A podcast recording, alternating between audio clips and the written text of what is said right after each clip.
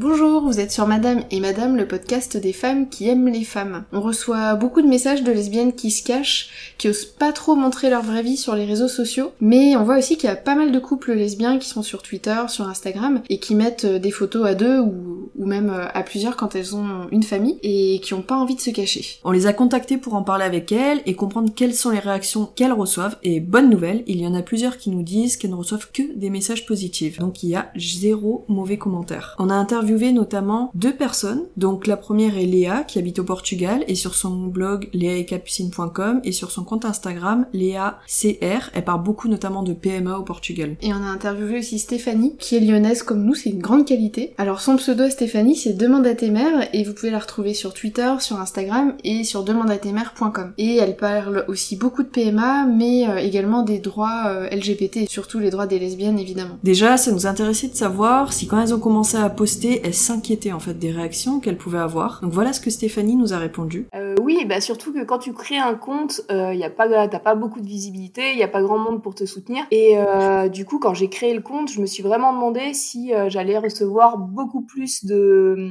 de messages négatifs que de messages positifs. Et en fait, je pense que je suis quelqu'un qui ose parler, mais qui a besoin d'avoir un peu des gens derrière pour me dire euh, oui c'est bien ce que tu fais, vas-y continue. Et du coup j'appréhendais un petit peu de me retrouver seule face à tout le monde. La répartition des, enfin je sais pas comment dire, mais le pourcentage de messages négatifs contre le message, le nombre de messages positifs était plutôt euh, balancé plutôt dans mon sens. Et du coup euh, l'appréhension est assez vite, euh, assez vite partie. Et alors on a posé la question à Léa aussi. Voici ce qu'elle nous a dit. Ça a toujours été complètement normal pour moi. Il n'y a pas eu un jour où je me suis dit ok allons-y euh, euh, on poste des photos de, nous ou de notre vie.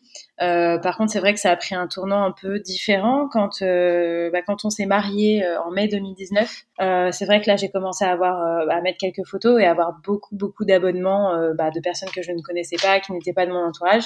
Et c'est là que mon compte a commencé un peu à, bah, à grandir.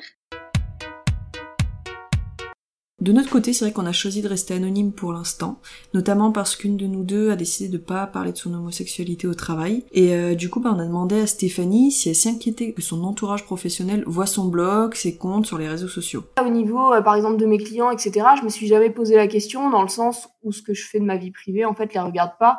S'il tombe dessus, bah il tombe dessus, mais euh, ça affecte en rien euh, mon travail. Nous, pour l'instant, on reçoit que des retours positifs et ça nous encourage vraiment à continuer. On avait envie de savoir si c'était pareil pour elle. Alors Léa nous a dit oui. Euh, en fait, euh, j'ai jamais, je crois, reçu de commentaires négatifs euh, par rapport à notre homosexualité, notre famille ou quoi que ce soit. Euh, bizarrement, là où les personnes euh, se permettent le plus d'apporter un jugement, c'est plutôt sur euh, l'éducation, voilà, tout ce qui tourne autour des bébés, des méthodes, voilà, tout ce qui tourne autour de ça. Mais c'est vrai que autour de vraiment de notre homosexualité, de notre homoparentalité, sur Instagram, je crois que j'ai jamais, jamais eu de commentaires négatifs. Stéphanie, par contre, on vous laisse découvrir ce qu'elle nous a dit quand je mets un message, je reçois 5, euh, messages négatifs. Euh, en échange, j'en ai euh, peut-être 200 ou 300 qui sont positifs. Et, et du coup, bah tant pis, les 5 négatifs, la plupart du temps, déjà, Twitter fait assez bien les choses parce que ça les noie dans le truc et je les vois plus.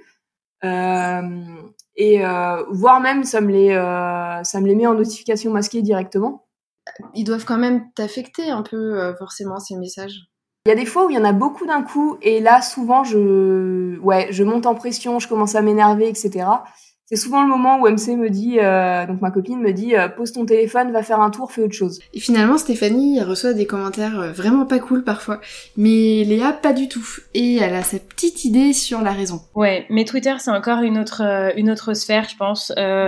Instagram c'est quand même un peu plus, enfin un peu plus le monde des bisounours quand même. Et Twitter vraiment, j'ai un sentiment que sur ce réseau-là, les gens sont vraiment là pour bah, pour un peu clasher, euh, pour faire beaucoup de politique. Euh, donc c'est encore un autre, euh, voilà, un autre délire. Quand on voit un gay ou une lesbienne qui se fait attaquer sur les réseaux sociaux, on a tendance à répondre parce qu'on est dans le même camp.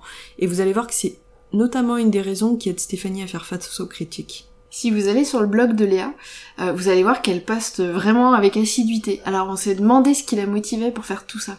Alors en fait, j'ai commencé bah, par euh, mon Insta, donc j'avais depuis toujours. Et puis quand il a commencé à grandir un petit peu avec pas mal d'abonnés, euh, j'ai commencé à parler de PMA parce que je me suis aperçue que bah, les personnes auprès de qui j'ai grandi, euh, que j'ai côtoyé au lycée ou dans mes études, enfin voilà, toutes les personnes euh, hétéros que j'avais autour de moi n'étaient pas du tout au courant de la manière euh, dont on procédait pour avoir des enfants quand on a un couple de femmes.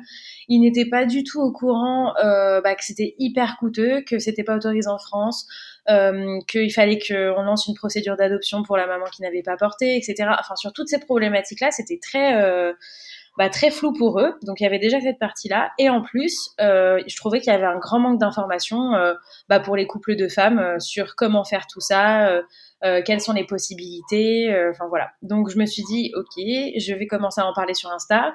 Et puis ça a fait boule de neige. J'ai vu que ça intéressait beaucoup ce que ces sujets-là et ce que je racontais.